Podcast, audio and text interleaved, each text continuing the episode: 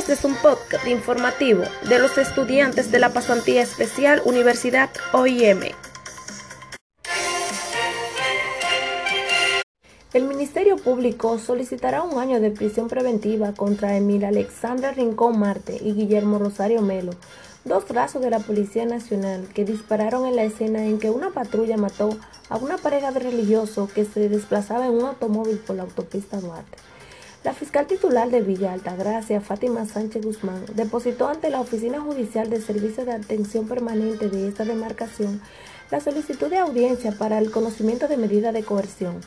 Por la muerte de la pareja ya cumple un año de prisión preventiva el coronel policial César Marín Elora, superior jerárquico de la patrulla que protagonizó el hecho la noche del 30 de marzo. El Sistema Nacional de Atención a Emergencia y Seguridad 911 informó que dos incendios registrados en la provincia de Espaillat y Puerto Plata fueron extinguidos esta madrugada sin que se registraran víctimas fatales.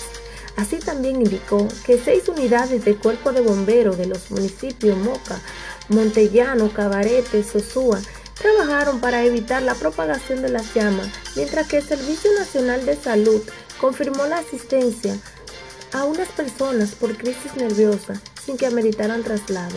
En todas las emergencias, la Policía Nacional se presentó en la zona como acción preventiva. El Servicio Nacional de Salud SNS y el Fondo de Naciones Unidas para la Infancia UNICEF realizaron un encuentro con nueve directores de los servicios regionales de salud SRS y los directores de 24 hospitales públicos donde nacen aproximadamente el 80% de los bebés o recién nacidos que son atendidos en el sistema público de salud del país.